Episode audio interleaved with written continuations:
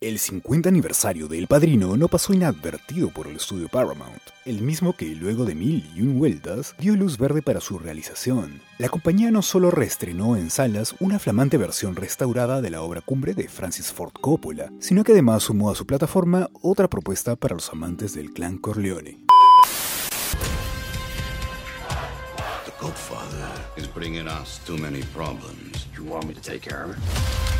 Gangster movies are dead. This is not just some gangster film. A lo largo de las décadas que pasaron desde su exitoso estreno, se han escrito libros, se han hecho documentales, especiales para televisión, extras de DVD, cuantiosas notas periodísticas y todos los involucrados han dicho su parte, han contado su historia. Como sucede con casi todos los eventos importantes, no todos los participantes recuerdan lo mismo, y lo que presenta The Offer es una versión de la historia. Espera, ¿todavía no me sigues? De paso, también métele 5 estrellas al podcast. Sigo.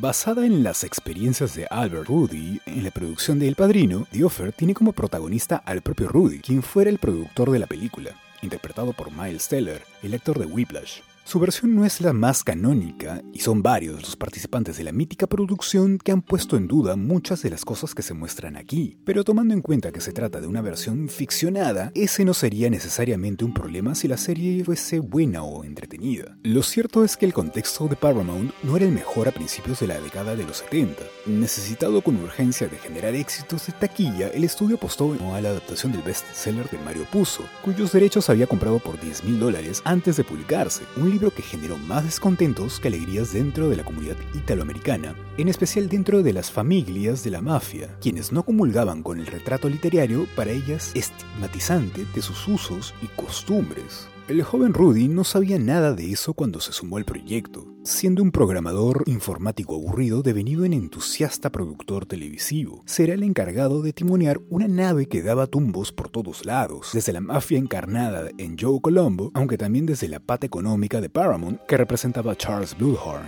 A eso se sumará el tira y afluje por el casting, Que Brando es muy caro, que Pacino no lo conoce nadie, y un largo etcétera. por la imposibilidad de ajustar los tiempos de la escritura del guion a cargo de Puzo y Coppola, y por el progresivo carácter faraónico que adquiría el proyecto. En medio de todos esos intereses cruzados queda el productor artístico de Paramount, Robert Evans, quien fungía a veces como aliado y a veces como enemigo de Rudy. La serie prioriza el avance a como dé lugar, sin profundizar demasiado en las aristas más emotivas de los personajes y los conflictos, dando como resultado un relato atrapante, intenso y no exento de pasos de comedia. Y es que, aunque hereje con la historia, The Offer bebe múltiples tradiciones para reimaginarlas en la pantalla, convirtiéndose así en una forma elegíaca acerca de una forma de entender, pensar y hacer cine que la contemporaneidad ha empujado al olvido. Hoy El Padrino sería catalogada como una película vanidosa.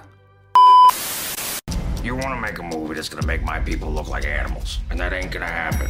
I respect what you're saying, and I think I have a solution to our problem.